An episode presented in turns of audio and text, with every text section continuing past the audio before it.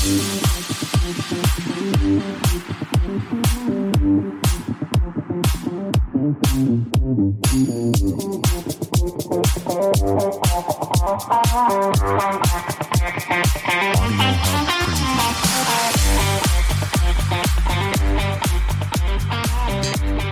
大家好，欢迎收听《熊熊想聊》，我是贝熊，我是十一号。为什么你声音那么低啊？我的声音好低呀、啊！什么人嘛？没有，只是最近听了一个嗯配音员配的 podcast，它是叫做“好好说话好不好”，他们是两个现役的台湾配音员和一个呃录音师所组合的一个 podcast 节目。他们常常会聊一下配音员相关的一些生活环境，还有一些干话的生活了。就他们有提到，就是关于讲话的一些方式，然后我就想试试看，声音会不会比较好听，加上会不会让我的喉咙比较不会那么不舒服，所以我现在是盯着肚子在讲话的。盯着肚子？那你讲录完 podcast 后，你会长出腹肌来吗？应该是不会，但我希望体脂可以掉个一趴。哇，录 podcast 的减肥太厉害！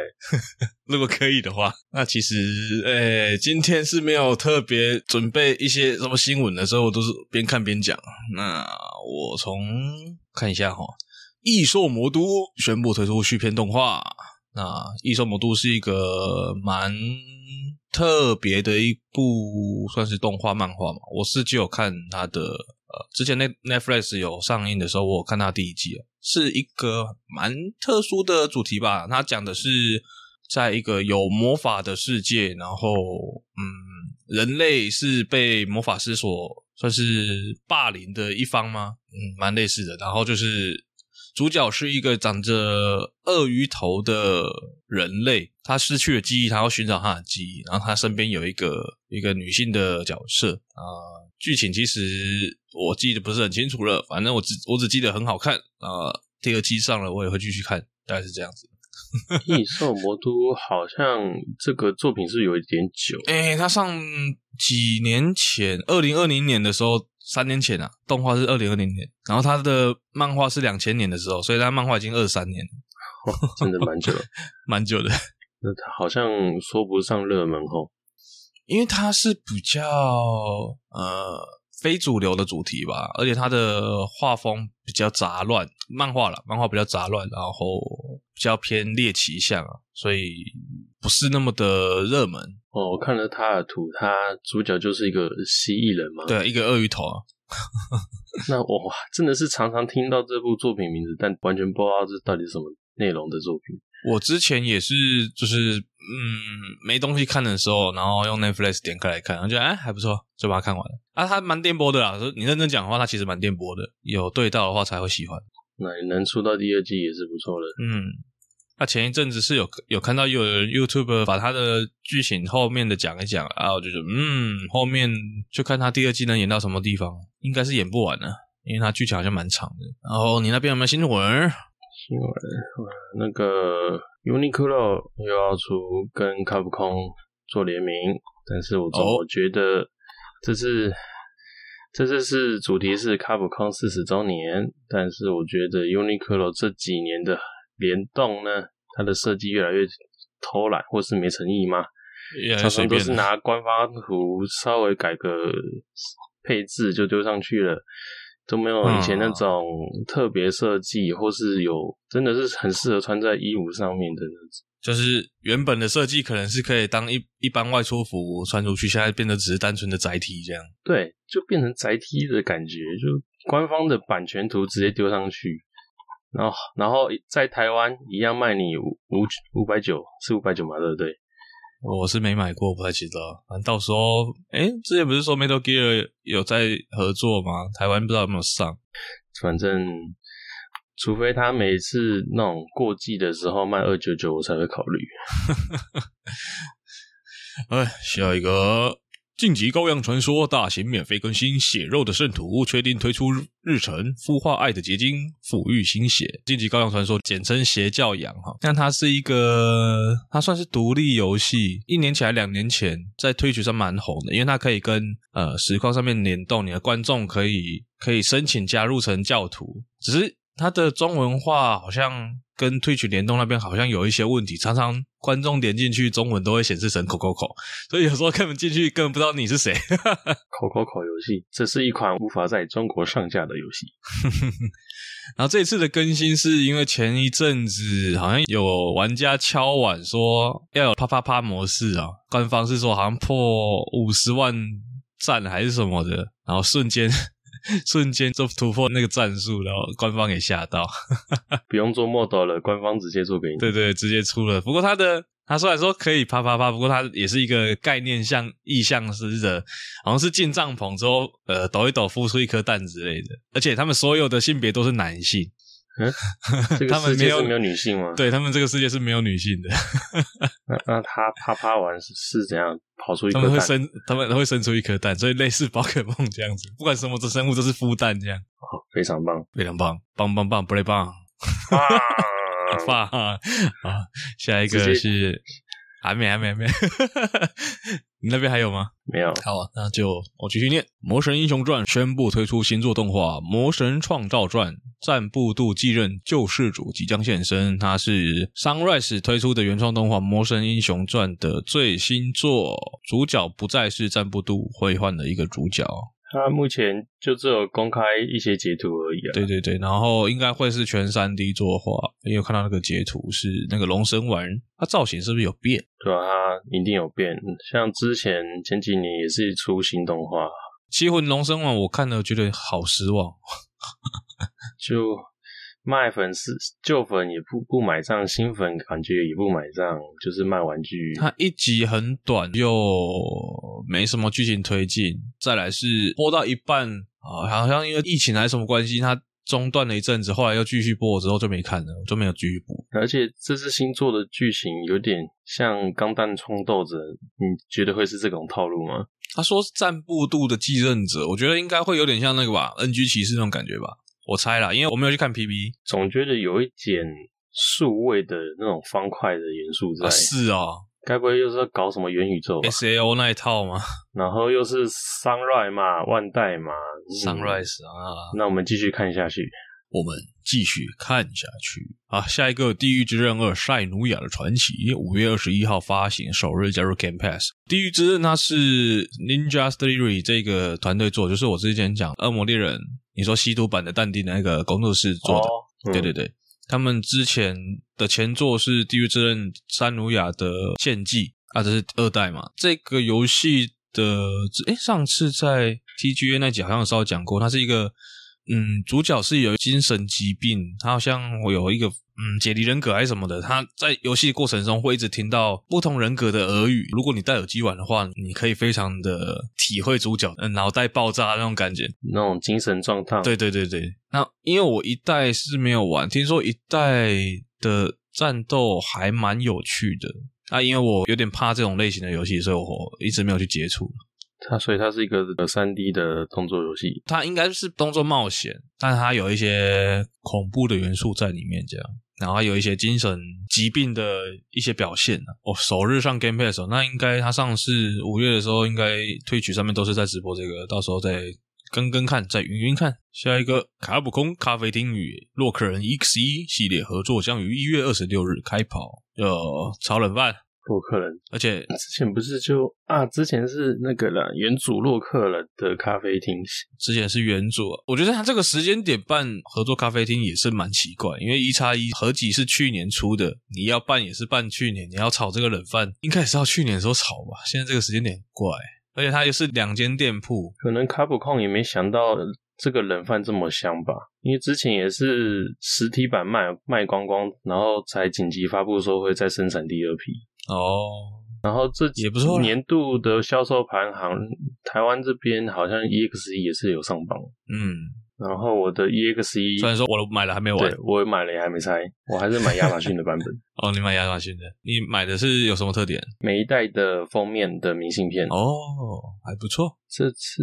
卡普空咖啡厅，对啊，他之前也有出一批 EXE 的周边。好笑的是，这些周边在卡普空商店跟卡普空咖啡厅都有得卖。这次出了，呃，希望它会有新的好插图，因为上一次的 EXE 插画我不不是很喜欢。就希望会有新的图吧，而不是就是拿旧的图出来，就是什么印刷一刷，然后就草草了事那种感觉。有啦，咖啡厅一定会有啦，只是这次出 EXE 咖啡，嗯、那我觉得，嗯，这是新合作吗？已经有点不是冷冷饭的程度，是嗯，哦，原来这是新东西有的感觉了。对对。哎，洛克人这个 IP，那我觉得他们试水温试了很久，一直在一直在出合集，然后还是没有出新作，就出了一个十一代。我的叉九呢？我的 Dash 三呢？我的麦提九号呢？麦提九号，那 我的三 三 DS 麦克星好，不提了，不提了。下一个，下一个九号，下一个《最后生还者 Part Two》重制版，制作人不明白为何有玩家感到错愕。为何都过这么久了，他还不知道？全世界就你不知道？我的重制版的制作人好像不是尼尔了，他叫什么 Matthew 啊？哦，所以他是站在那个尼尔那一派的人吗？我不知道，我看我稍微看一下文章，《最后生还者 Part Two》重制版将于一月十九日在 PS 五上发行。VGC 网站访谈到游戏制作人 Matthew 加兰特，文章详细描述了游戏制作的过程以及为何推出 Remastered 版，给出了解释。例如，有人认为推出 Remaster 版过早，但马修解释，其实游戏推出的情形很像，例如一代和二代都在主机生命末期推出，充分了使用了主机的效能，而他们也在次世代主机上随后推出 Remaster 版本，例如一代的 PS 三版以及 PS 四版的 Remaster 版一样。那最后生还者 Part Two 来到了 PS 五上，可以增加画面的渲染力以及细节，基本上能加强的都加强了，这是一个可以玩到最好、最美丽的版本了。因此，他不明白为什么有人会对于推出《最后生还者 Part Two Remaster》感到错愕。这是能玩到 Part Two 的最佳方式。如果你是 PS 五新用户以及系列的新手，他希望能购买这个版本，因为针对 PS 五的震动回馈功能上获得最佳体验。但他也提到，他知道对于某些群众来说，PS 五版本是令人兴奋的。他很高兴能带给粉丝这样的想法。同时也知道这不代表所有人都这样想，他也觉得无妨。哼，啊，这就是制作者跟这就是为什么嘛差异啦。这就是为什么嘛，你根本没有 get 到重点啊。可以理解，还是你是出于一个在宣传的角度，你不能讲出一些比较负面的东西。他讲这个就以宣传来说就很不 OK 了吧？就挺不 OK，而且 remastered 它不是 remake，所以代表它剧情上完全不会有任何跟动。然后它的预购数量还那么高，我真的是觉得，嗯，你们是傻了吗？唉，喜欢的就会很喜欢，就这样。嗯，OK，好，过，过过过。这个时代的画面表现，如果只改画面表现的话，眼睛的人眼肉眼的感觉已经有点太难。有感觉到那个细微差异的，除非像一些场景有很明显的光锥，但如果你不把它放在一起比的话，真的是无没什么感觉到。而且其实你没有把画面放在一起比较的话，其实是看不太出来的。出 PS 三的游戏，如果你突然拿 Part One 的 PS Four 版跟我说这是 PS 三，我可能也不一定认得出来，除非有那种七二零 P 那种一看就知道是七二零 P 的解析度。反正的，对，就是颗粒比较重的话，对啊。又或者是就是呃，我们回忆会加成啊，所以我们 回忆中的画面都是很美好的。那就跳下一个，嗯，香草社全新模拟 RPG《圣兽之王》公开多样化的兵种以及其培育方法。这个是香草社之前公开的新书吗？对，就是那个算是战棋类游戏吧。只是他这一次的美术不是神谷圣治亲自操刀，我有点小小失望。他的角色看起来比较偏圣火降魔录那种风格一点点，也没有不好了，但就是就是没那么香，我觉得。那之前的组会他还有在团队里面吗？就是社长自己画的、啊、神谷圣治啊啊啊！原来就是社长，对啊，他是社长，他是董事长。哇，那他是一个亲自燃烧生命的。的游戏人哦，那真不愧是香草社。不过他这次的主美应该不是他了，但嗯，我觉得没那么香，差了那么点意思。嗯，电玩这个产业，主美是谁？其实不要看太重，因为主美就是主美，除非是小团队全部包办，不然主美的话，通常都是做原画，然后后面就是做监修，后面都会做很多专业分工。诶，应该说主美会决定整个游戏的美术风格啊，就是其他的美术会要配合主美的风格去做做修正。那这次因为可能不是社长自己操刀，那可能请别人做，所以整体风格看起来那个油画感还是在的，但是美术的画风就不是社长他的画风这样。可以啦，社长打下的基础已经够深了，就他们团队自己去掌握一下就好了。你就是要我讲那么明白吗？信屁呀！啊，啊好，那个那个大腿那个妮妮没不见了，你终于说出实话。你你这边装傻，让我让我让我很不是很不是滋味。我我不是装傻，我都讲那么久了，不是装傻，我是真的不知道。啊，是真的不知道。OK，反正就是他主他的画风不是以前那个画风了，但也不错了啊。五破说他已经找了认识的小卖店，直接订了最高级的限定版，那到时候再问问他他的心得。可是你说大腿的话，不就是那魔龙宝冠才比较明显，其他作品还好吧？哦，你没有看那个奥丁领域，你没有看那个龙村镇，龙村镇也还好吧？嗯，好，下一个，下一个，下一个，下一个。虽然没有黄标，下一个啊，新闻新闻讲完了，那我们来聊一下最近看了哪些动画。棒棒棒棒棒棒棒棒棒，不累棒！好了，请说，是请爱，请关掉你的音乐播放器啊！就是嗯，这个作品呢是，诶，不知道有没有睽违二十年，应该有吧？二十年内都没有类似的勇者勇者动画。虽然说它不是正正规的勇者动画，但是它是应该算是继承了。勇者系列的那种风格吧，或者是蓝光人系列，或者是呃，反正是早期超级系那种风格。但是它的它的背景是很现实的，应该说人物的三观是很现实的。这样讲应该没有错吧？诶、欸，你要先重新说一下它的标题名称叫什么？勇气爆发哦，它就是勇气爆发，然后它的日文是 Brave 棒，就大家都已经被洗脑到只有棒了，我已经棒 棒棒。嗯，就是以前的元气小子啦，或者是热血最强，他们都会冠一个四个汉字，然后加一个片假名的一个主题。像其实以前钢弹也是机动机动战士钢弹，嗯，对，也是以前以前的作品，机器人动画都是类似的。它像是勇者莱丁，勇者莱丁也是，哎，不对，勇者莱丁是勇者，然后莱丁，至少会有汉字作为开头。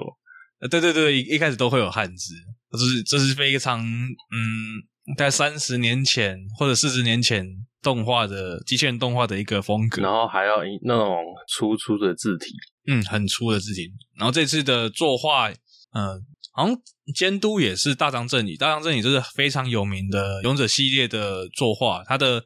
招牌动作就是拿剑会有一个大张正义式的透视嘛？大张站姿，大张站姿，然后画面会从剑的尖端，然后拍到拿剑的机器人手上，然后会有一个非常很夸张的透视，对，很夸张的透视这样子。然后一个长长的剑成一个对角线，这个叫那个勇者 pose，、嗯、对，勇者 pose。然后两集目前被很多人截图出来，跟之前的勇者系列的动画的分镜是一模一样。然后那个作画再跳出来说啊，那个就是二三十年前我画的、啊。对、哦，就各种 致敬啊。这个作品比较我抄袭我自己。对，就像是 当年的老勇者宅、勇者宅嘛，反正当年的机器人的爱好者给对于现代的一种。情书吗？嗯，情书，对，我觉得也，我觉得可以。然后我们身为观众呢，就像是超级机器人大战中的超级细的那一画的普通居民来看待这一切。这是 what the fuck？应该说，嗯，动画里面的一般人，甚至主角，对于。整个情况目前都还是这个状况，就是还没有进入状况，然后觉得莫名其妙，为什么可以这样子？哎、欸，我刚刚是说超级系，我应该说我们就像是在真实系的篇章中的居民来看待突然冒出 在地图上突然冒出的莫名其妙的单位，突然全部被击灭的第一话。啊，稍微讲一下它的剧情。那剧情是它的片头啊，我们今天晚上都已经爆雷曝光了，就是破梗破光了。不然其实前面刚开始看第一集的时候，蛮蛮像是那个激战佣兵那个 PV 的开场，就是一个巨大的定点式炮台的敌方，然后两边在对战。我方是美日合作，然后美军的机体看起来就特别的先进，日军的这边。虽然看起来比较偏老旧，但是我们的主角他的操作非常的丝滑流畅，然后机体有点像那种金爆危机，再现实一点点的军武风，嗯，有点有点这个感觉，但是我觉得还是比较偏机战佣兵一点啦，就是他的因为那个美军他们是那个逆主嘛，好像是逆主逆膝盖的那一只，没记错的话。不过这是动画，所以表现还是比较超，比较没那么现实一点的。那是肯定的，毕竟它是超级系动画嘛。对，就目前第一集的开头来说，都还是现实近未来的科幻，还不到科幻嘛。嗯，应该说有科幻了，但是致敬未来的风格了，嗯、有点像那个《战地风云二零四》的那种感觉，就是我们现在再往后推一点点那种感觉，还没有什么黑科技的东东，都还算能理解的范围。我觉得机器人就蛮黑科技的啦，不过无所谓。然后剧情我们就不特别细谈啊，有兴趣的人现在才出出到第二集，可以马上就上个巴哈姆特去追一下，也 OK 啦。那我们稍微讲一下它里面的梗，就是如果是以前有看过勇者系列或是这种热血系列的机器人的话，会对他们出场啊，会有一些特效，什么变形特效什么，都会觉得嗯习以为常，但是。他这一部，他特别把那些画面演出来，然后是一般人会感到奇怪的那种感觉，像是变形之后背上会有一个徽章，然后会有一个特效，落地的时候那个徽章也会被投影收回去，说原来这个东西是自带的，所谓自带特效。还有，到底那个到底是谁在唱歌啊？对，就是又或者是就是我们在放招的时候啊，他们会有一些背景音乐啊，然后。主角这时候就吐槽说：“这个背景音乐是怎么一回事啊？原来是机器人自己在唱，这样就觉得很夸张。而且他他他的嘴会动，对，他嘴会动，他是真的会讲话的。然后还不听人家讲话，对，完全不听讲。然后在第二集的时候，他会一段对于主角的深情告白，就觉得哇，原来这是一部机甲番，机是 给老的那个机，神，然后甲也是给老的那个甲，生理上无法识别，这种嗯。”原来我们，我以为我看的是热血机器人番，原来是给个机甲番啊！那然后那个声优是那个谁？声优是谁？是那个我没有特别记声优。好吧，那跳过好了。好像是 山田智和吗？哦，那是敌方的那个机体，第二集出现的敌方机体是山田智和。目前他只有哼哼哈哈而已，他没有，他没有新的，还目前还没有没有台词。那我们可以期待一下后面的集数。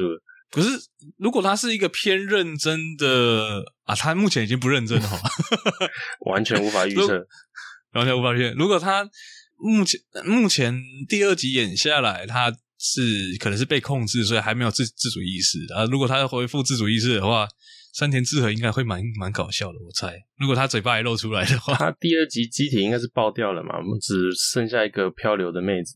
可是，在 OP 上面，它还是有出现的，而且有可能是史密斯的座驾，所以我们就再期待一下吧。难以预测啊。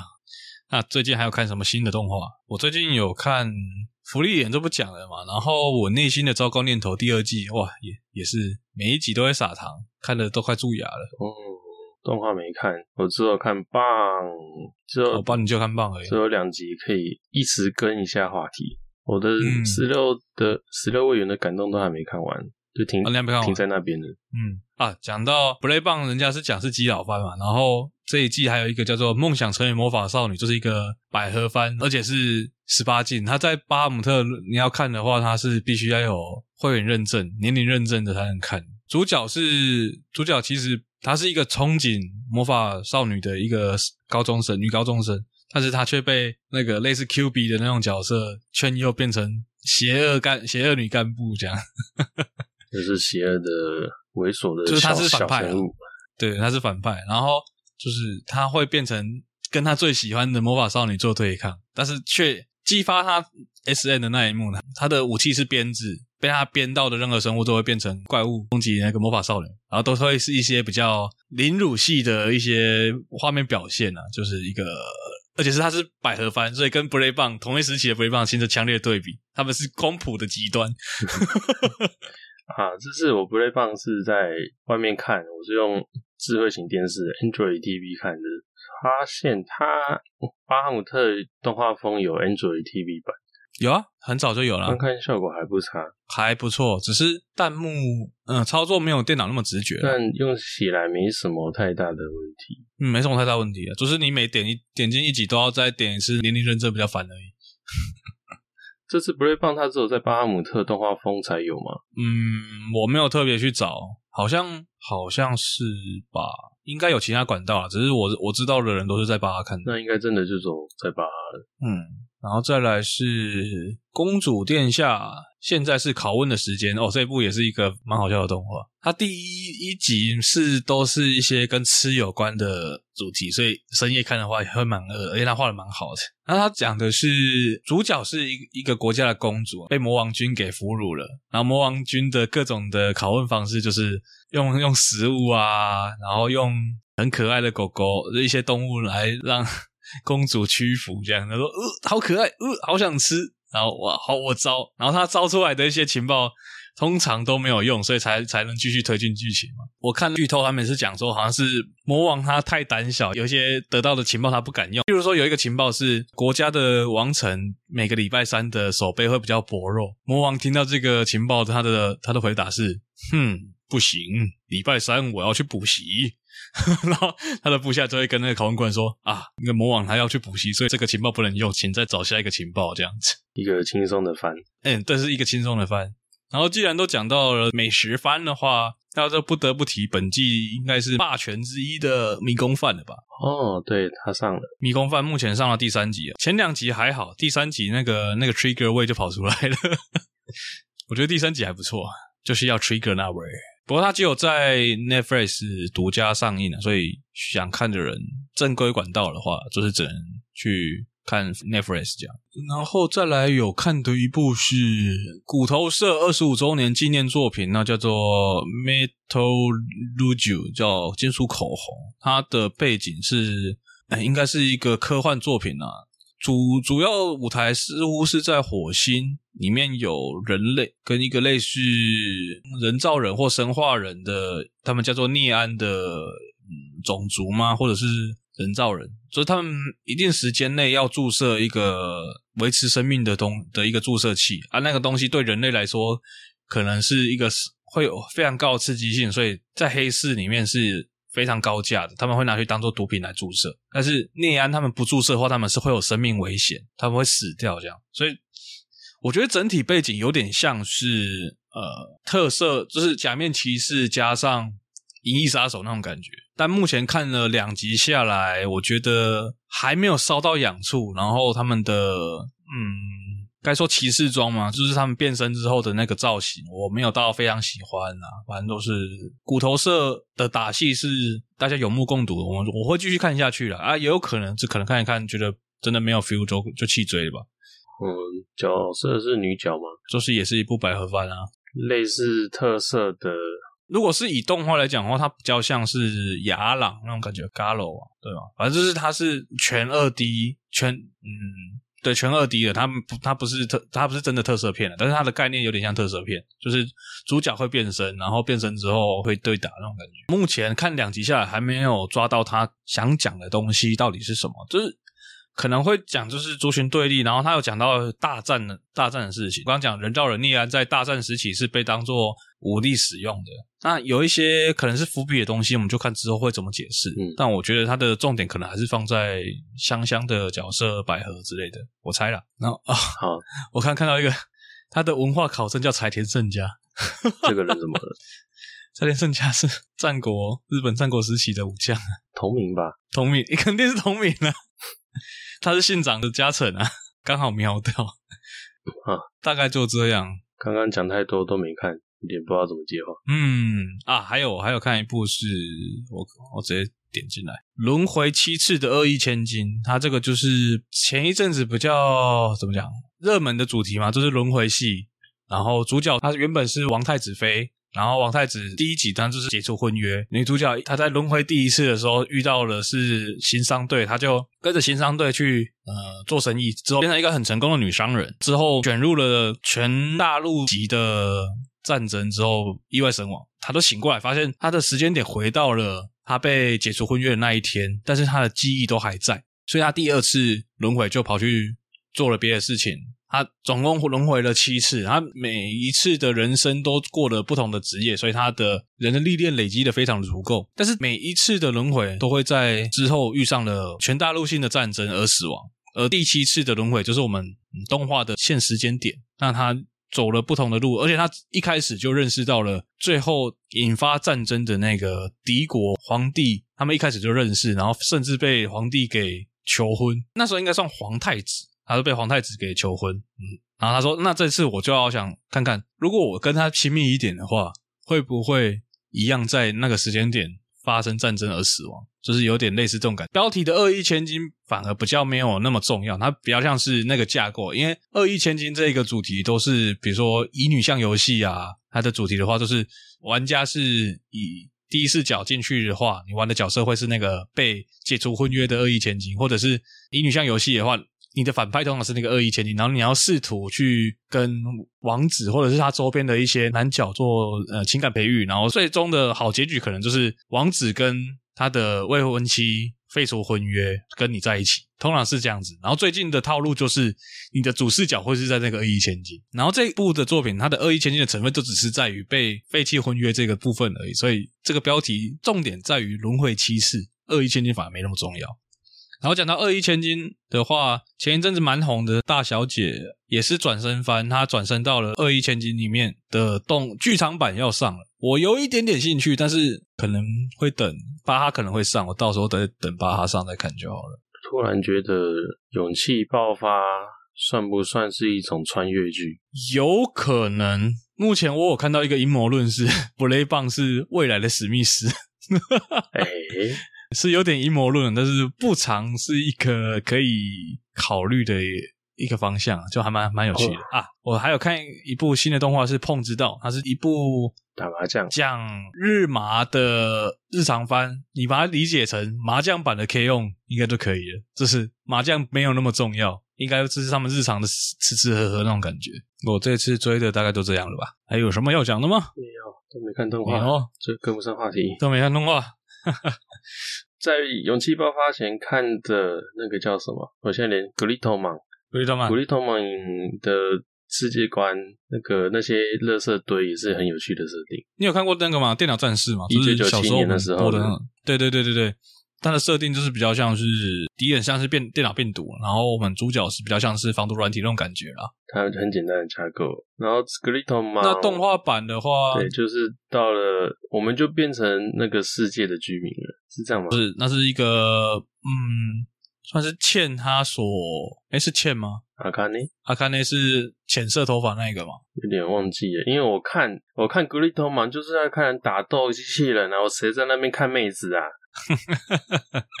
就格里托曼他的动画版 S S S，他的剧产剧情就是，诶要讲吗？嗯，就顺便提一下。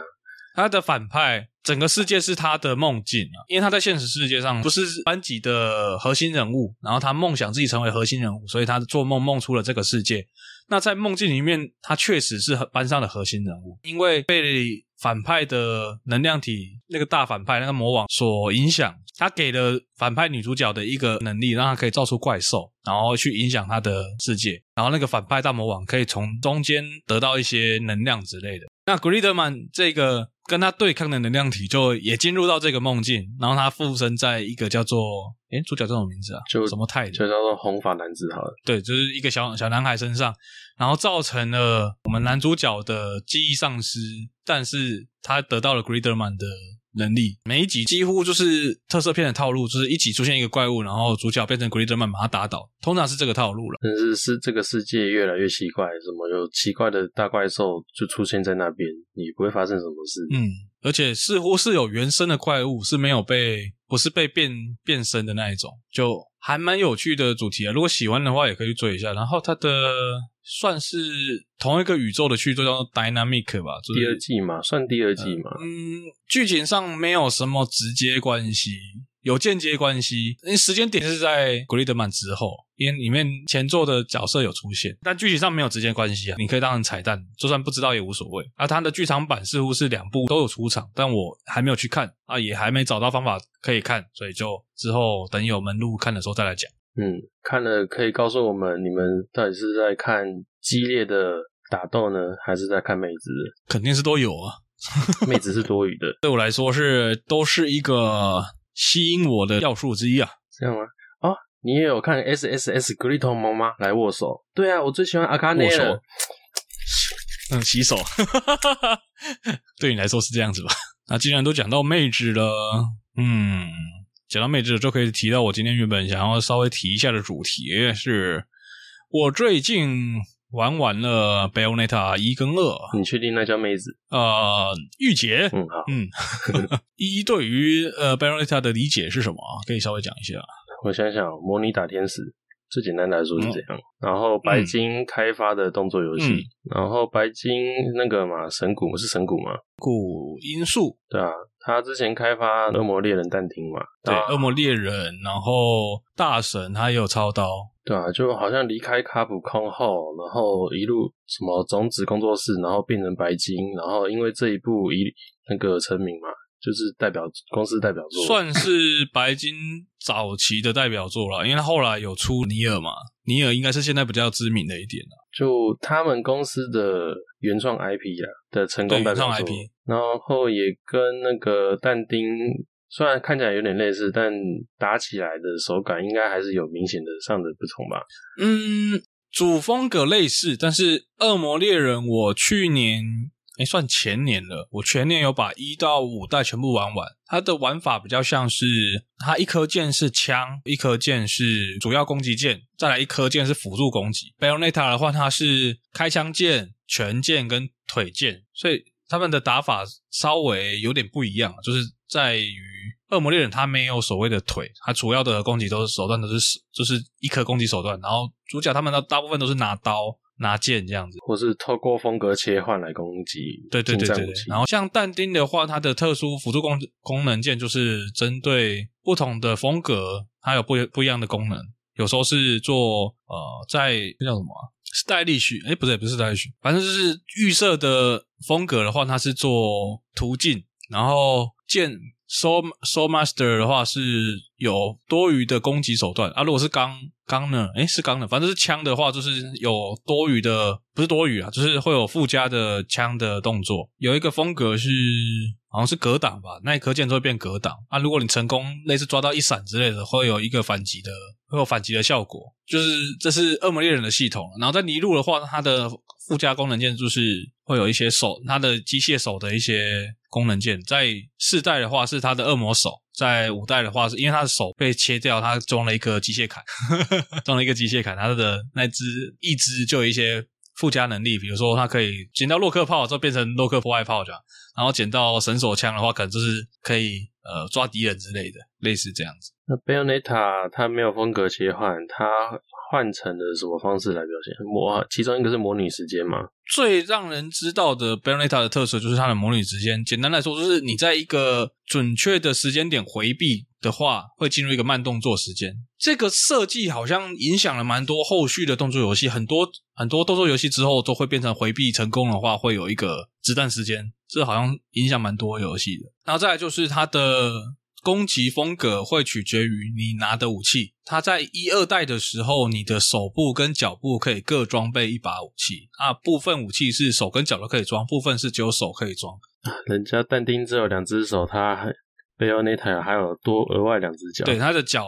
可以装备武器，然后枪的话，它就是手两两只，脚两两只这样子，哦、总共有四把枪。然后还有它的头发。哦，对，它的整个，因为它是 Bayonetta 的设定是她是一个魔女，那她身上的服装是由她头发编织出来，所以她在放大招的时候，就是比如说你打完一个 BOSS，她要做一个 ending cutscene 的时候，她会用她的头发召唤出她跟。地狱签约的恶魔出来，那这时候因为他是用魔法作为媒介，所以最大的特点就是他身上的皮肤露出度会变高，因为他把那些头发拿去召唤恶魔，然后恶魔就会从一个魔法阵跑出来，把敌人做一个呃算是 end ending finish，那这样的感觉就是终结技，做一个大招收尾，对，终结技啊。好像也有一些用头发做出来魔法来做出一些比较远距离的攻击，那个都是基于恶魔召唤的系统下面，就是比如说你放一些年纪的最后一个最后一下的话，它会出现一个魔法阵，然后出现一只大手或者是大脚，这是它跟他契约的其中一个恶魔，叫做蝴蝶夫人的手跟脚，他召唤他的手脚出来作为一波攻击。Bayonetta 的攻击手段看起来好像比较丰富吗？嗯，我只能说他们都是那个时期动作游戏的一个风格了。其实，其实像战神也是类似的玩法，只是战神它的呃，它哎，我忘记它的一其中一颗键是拿来干嘛的。啊，一个是抓取投掷按键，就是蛮标准传统的动作游戏。对对对对，战神的框是轻攻击，三角是重攻击，而 Bayonetta 跟恶魔猎人的框都是射击。射击通常的用法是拿来破坏场景，拿一些比如说游戏内货币，或者是让连段不会中断的一个手段之一啊，因为。在《恶魔猎人》跟《Bayonetta》这种类型的游戏，他们很重视连段，就是你连的越高，你的评价越高。那评价越高，评价通常是一个深度玩家他们在玩的一个重点啊，自我追求。对，自我追求，他连的越高，你打的越帅气，是他们一个游玩的目标。那像我这种就是单纯体验剧情的话，我就是直接开自动让他去打，我的一颗键连到底这样。结结果我们光是在战斗系统就是上面简单的就讲了这么久。因为主要要稍微介绍一下那时时代背景啊。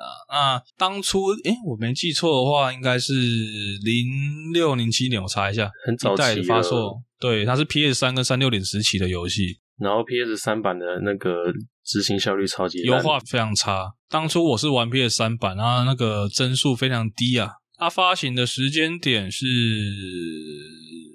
零九年的十月二十九号，所以也十几年了。十五年，十对十五年了，要十五年。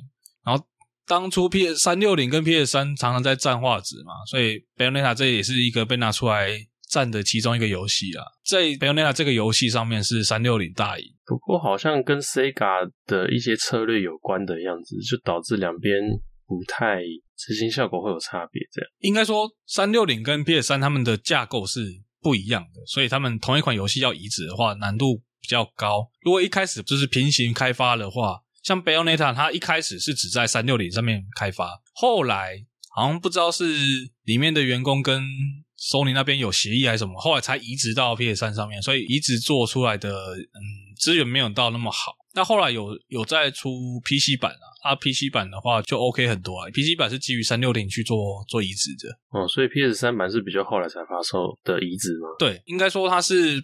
嗯，三六零先出，然后后来移植到 PS 三，所以它的优化都没有做的那么好。结果在这个时代，一台小小的掌机都可以跑得比他们更流畅、更稳。但是其实 Switch 的画面是有稍微低一点的哦，它是没有到三六零那个等级的。是哦，对，那至少是三十张蛮跑稳定的，至少是顺的，肯定是顺的。好啊，再怎么说也比是 PS 三版本好了吧？肯定，这是肯定的。他后来在 Wii U 上面有出二代了，然后一代也有出在 Wii U 上面，然后后来在 Switch 上面有出了一加二啊。我是前一阵子算是，因为你买一代，你二代会有优惠价，所以我那时候就一起买。那我前几天把二代也破了。那我就想说来稍微讲一下，他去年诶是去年吧，去年出了三代跟他的外传。那三代我目前正在玩，有一些想要抱怨的东西，我们可以拿到后面去讲。我们今天先来讲一代跟二代。那我们可以开始讲它的剧情。简单来说，就是在五百年前是一个光明与黑暗嗯互相制衡的一个世界嘛。那光明的部分是代表是流明贤者，那黑暗的话就是安布拉女巫、安妮女巫。那他们其实也不是说真的是善与恶之间的对立，他们是立场的不同，也不是啊，就是创世神有两个宝石，称为世界之眼，有左眼跟右眼，他分别交给了流明贤者跟暗影女巫他们去保管。那两者合一的话，可以召唤出创世神出来。为了守护世界的均衡，他们各拿了一颗宝石做流传，一颗永流传。就是呃，某个时间点的时候，两发两派爆发了冲突。虽然一开始是女巫方取得优势，但是流明贤者那边蛊惑了人类，他们发起了魔女狩猎，所以最后女巫们被杀到只剩下最后一个人。那个人后来就被封印了两百年，直到了现代。那就是我们的主角贝欧内塔，他在一个，算是情报贩子的帮助下，取得了一些。信息，反正他只知道自己是魔女，他的使命就是要去杀天使。在本作里面，天使的长相不像是一些呃油画上面画的是，比如说小孩子啊，或者是一些俊男美女的样子。如果你有去看过，可能是圣经对于天使的描述的话，可能是一些比较难以不可言喻、不可描述之物，有点。对对对，这这他们描述起来其实是蛮可怕的。就比如说，它是一个很多的环同心圆所构成的一个球形物，那但它每一个环上面有无数的眼睛，那好像是某个大天使或是炽天使的一个形象。反正，在圣经中对于天使的的描述，其实是一个蛮视觉冲击的一个概念。那《Bayonetta》里面，它是虽然说没有百分之百还原圣经上的。天使形象，但是它的它表现出来是天使，它有一个光鲜亮丽的外表，但是你把那那层外皮打破之后，它会露出里面血肉模糊，看起来有点掉线质的内在出来。那在于有一点点，但感觉构概念有点不像，反正是他们也确实是神的使者，但却又跟我们一般所认知的神的使者不太一样，他是会去攻击人类的，所以并不是绝对善啊。神将天使不是一个好惹的东西。然后在五百年前，就是天使去蛊惑人类，跟流冥贤者引发了魔那个魔女狩猎，让魔女死死到剩下一个人。那在两百年后呢？呃，诶是两百年后，应该是两百年后。对，Bayonetta 被唤醒，他沉睡在湖底的一个棺材里面。一个记者下去潜下去把他挖出来之后，Bayonetta 苏醒，然后他在情报贩子恩佐跟一个堕天使罗丹的帮助下，然后他知道他的使命就是要去猎天使。罗丹是那个光头吗？狩猎天使啊，对，罗丹是那个光头，就是他的彩蛋就是那个魔鬼终结者一样，因为他他戴墨镜，然后他右眼会亮亮红光，就像阿诺斯瓦辛格在那个魔鬼终结者二里面的形象，就是他戴个墨镜，然后右眼会亮红光。那一代的剧情是贝洛内塔，因为他苏醒的时候他没有记忆，那个情报贩子恩佐帮他找到一个情报是某个地方在拍卖一颗巨大的宝石。然后那颗宝石可能跟贝欧内塔身上的那颗有有一点关联，然后贝欧内塔为了想要去一探究竟，所以他去跟随了这个情报。那一路上他就遇到了呃天使的阻拦啦。然后还遇到一个认认为他是杀父仇人的一个记者，叫卢卡。嗯，这边要怎么讲？反正就是一路打打打，遇到了疑似杀父仇人，又遇到了一些有关于自己身世的关键人物，然后直到最终 BOSS 的时候，才发现一些真相。嗯、对，应该说发出拍卖这一颗宝石消息的人，他是一个集团的算 CEO 或者是最高领导人。那我们终于到达那个总部之后，一路上有各种天使的阻拦。那我们看到他本人之后，他叫我们是女儿，他竟然是我们的父亲，这样就是贝欧内塔是流明贤者跟暗影女巫其中一人相恋所诞下的呃混血儿。贝欧内塔他是继承了女巫那边的的宝石嘛，贤者那边是继承了呃，他就是贤者那边的宝石，所以父亲的目的就是要凑齐两颗宝石，然后召唤出。创世神征服世界，然后重新建构一次世界。剧情上其实蛮好理解，就是我们要去打倒大坏蛋，我们这样理解就好了。反正这场拍卖会就是为了把这引持有宝石的人给引出来。你说老爸本来就知道贝洛妮塔身上身上持有宝石，他只是要吸引他来寻求自己的身世，但是他没有想到贝洛妮塔他其实已经失忆了，所以他设法让贝洛妮塔恢复记忆之后。两颗宝石聚在一起之后，召唤出创世神。那这时候，当初把贝欧内塔封印的那个女巫，她后来被老爸给算是洗脑嘛，变成他的打手，在整个冒险的途中都会一直来出来阻挠阻挠自己的一个其中一个女巫叫做贞德。她在这个时候的时候，她的洗洗脑被解除了，所以我们这个时候我们操作的试点就会在贞德身上。贞德是红色衣服白头发那位，红色衣服白头发那一个，对，他的攻击模式跟贝欧内塔一模一样，只是他的呃召唤兽啦，然后他的代表色比较不一样而已。那我们就操作贞德去把。去打那个创创世神，然后把贝欧内塔救出来，最后他们就会两个人一起把创世创世神打飞，然后就会有一个小游戏，就是创世神会在宇宙中飞，然后我们要试图让它掉进太阳里面融掉，这样子，这是一个小游戏，因为中途会有一些陨石过来，然后你要闪那些陨石，然后让让那个创世神顺利的进到太阳里面被融掉，所以小游戏。在白金算多吗？呃，很多。白金很常搞这个小游戏，比如像在尼尔里面，它也是会有一些横向卷轴啊，然后俯瞰视角的的游戏啊，或者是射击小游戏之类的，就是白金很爱搞这种东西啊。但也其实蛮好玩的。如果你要玩高高评价的话，这难度有点高，因为高评价通常是要。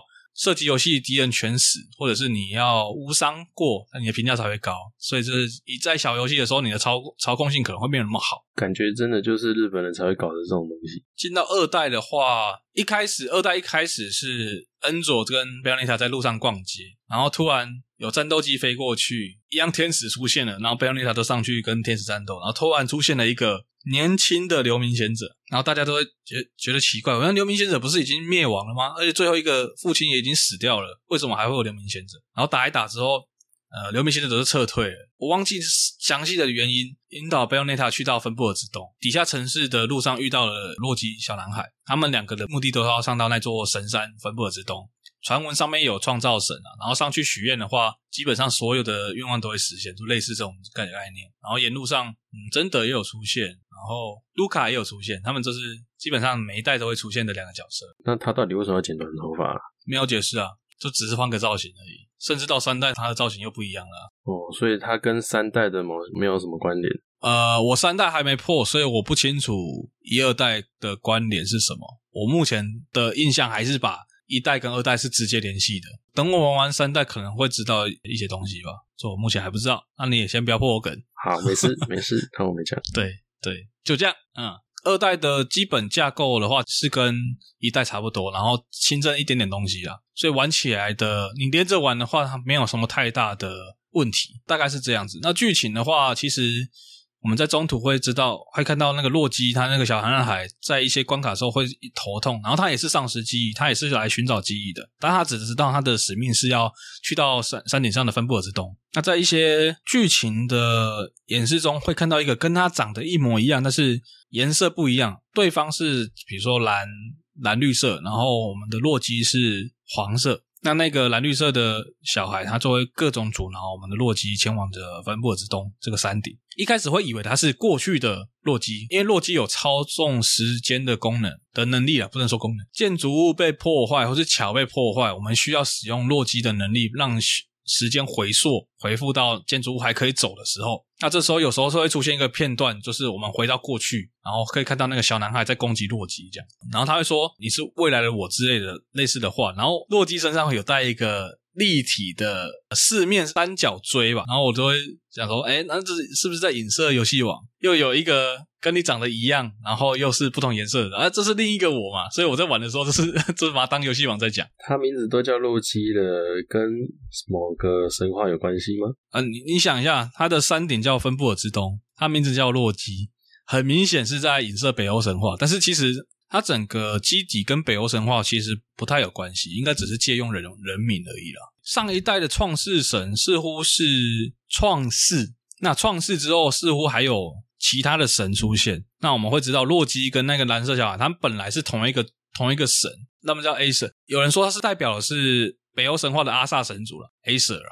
应该也是只是借名字而已。蓝色的那一个，他把洛基身上的神力取回来之后，他恢复成了 A Acer。然后我们就要跟 Acer 去做对抗，然后那个 A，我觉得二代的反派的人物造型都超丑，那美术不知道在想什么，有一点 JoJo 的感觉，但是又没有 JoJo 的美感。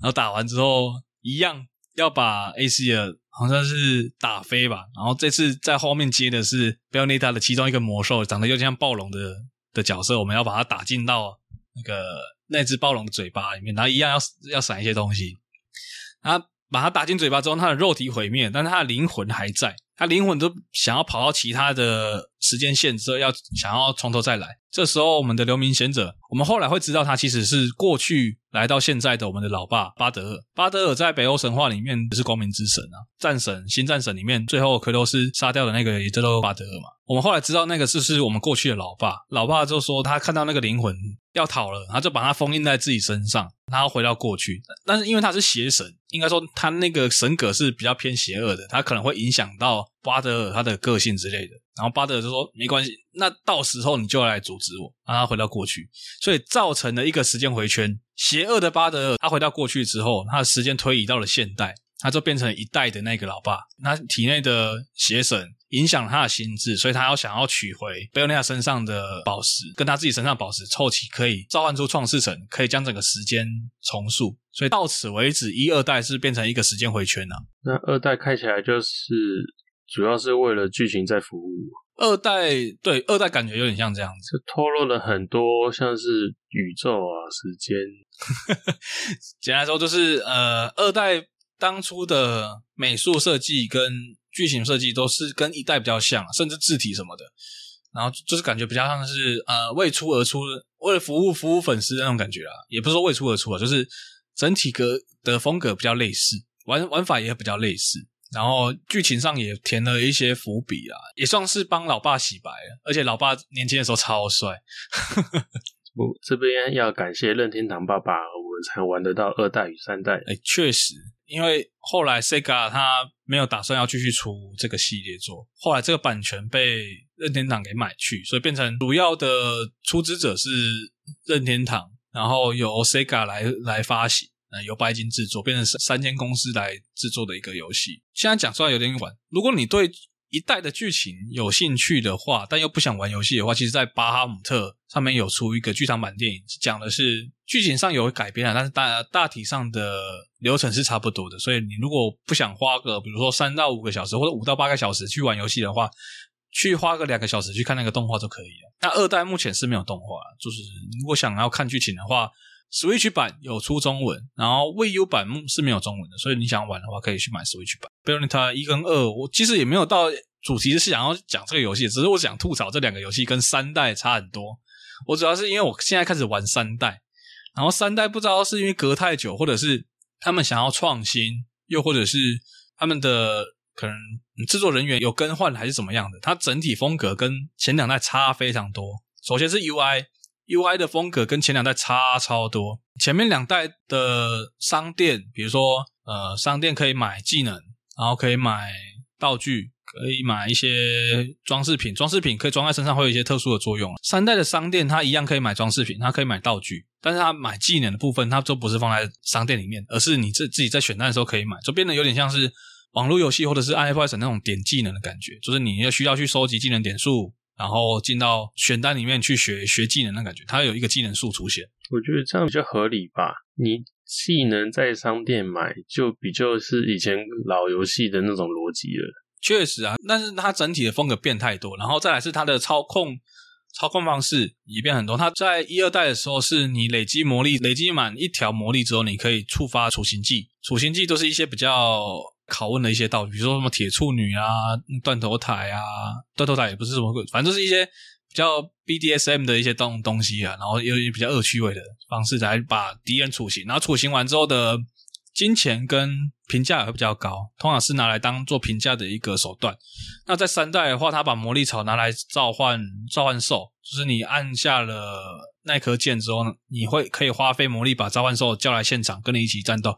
但是你在召召唤兽的时，嗯，同时你角色是不能移动的，所以你的角色很容易被攻击。对我来说是一个蛮鸡肋的系统，而且召唤兽攻击起来非常笨重。某些厚皮角色你又不用召唤兽的话，又打得很没效率。就嗯，为了服务游戏机制而设计出来的一个一个系统，就觉得嗯，三代比较偏重于召唤兽的身份。对，他一直要使用召唤兽，而且他的处刑技绑在召唤兽身上，就是你出召唤兽攻击对方大型敌人，你可以把他的外皮剥掉，这时候才能使用处刑技。然后处刑技也不像以前是要连连打按键来得到高分，就是你按出来之后，它就有一个。处刑技的动画出现，然后就没了，可能伤害比较高吧，我也不确定。然后再来是以前的武器是手跟脚都可以都可以装备，这次就变成单纯的只是只有手可以用。你每取得一个武器，它就会有一个类似变身的功能。它每一个武器变身的形态不一样，像我们我们一开始拿的枪，我们变身就是有点。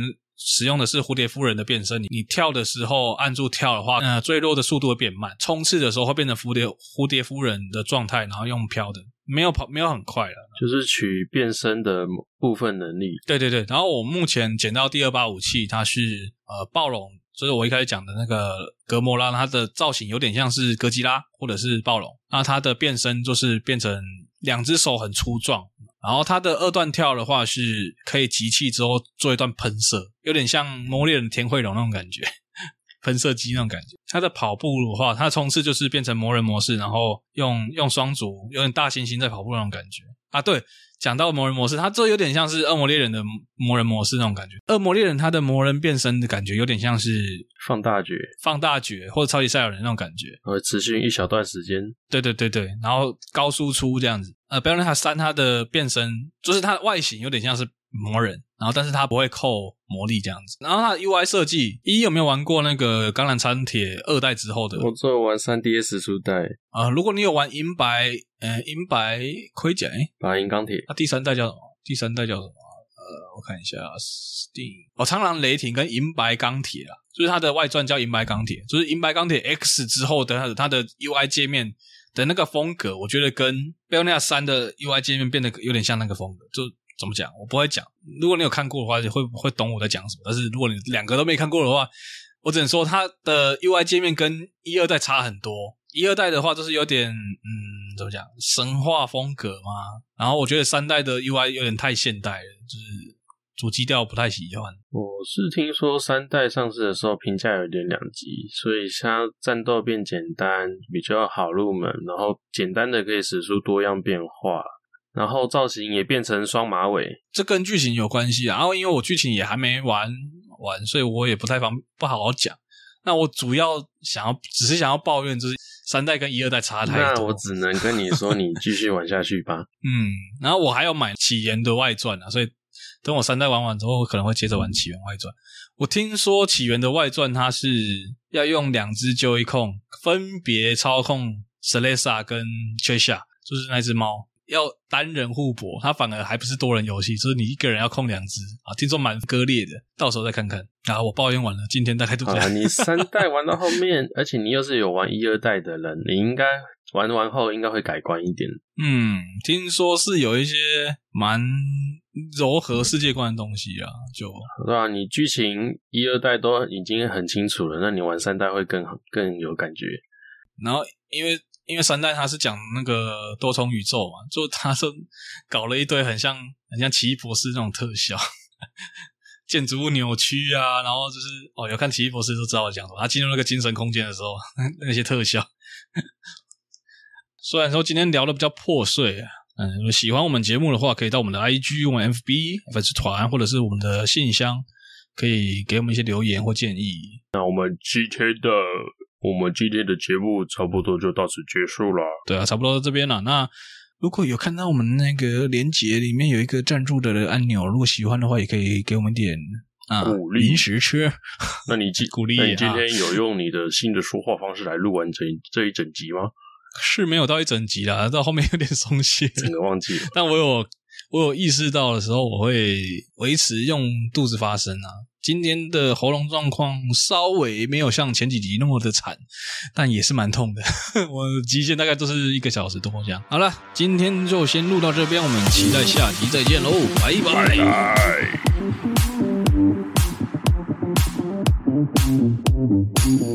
拜。Thank you.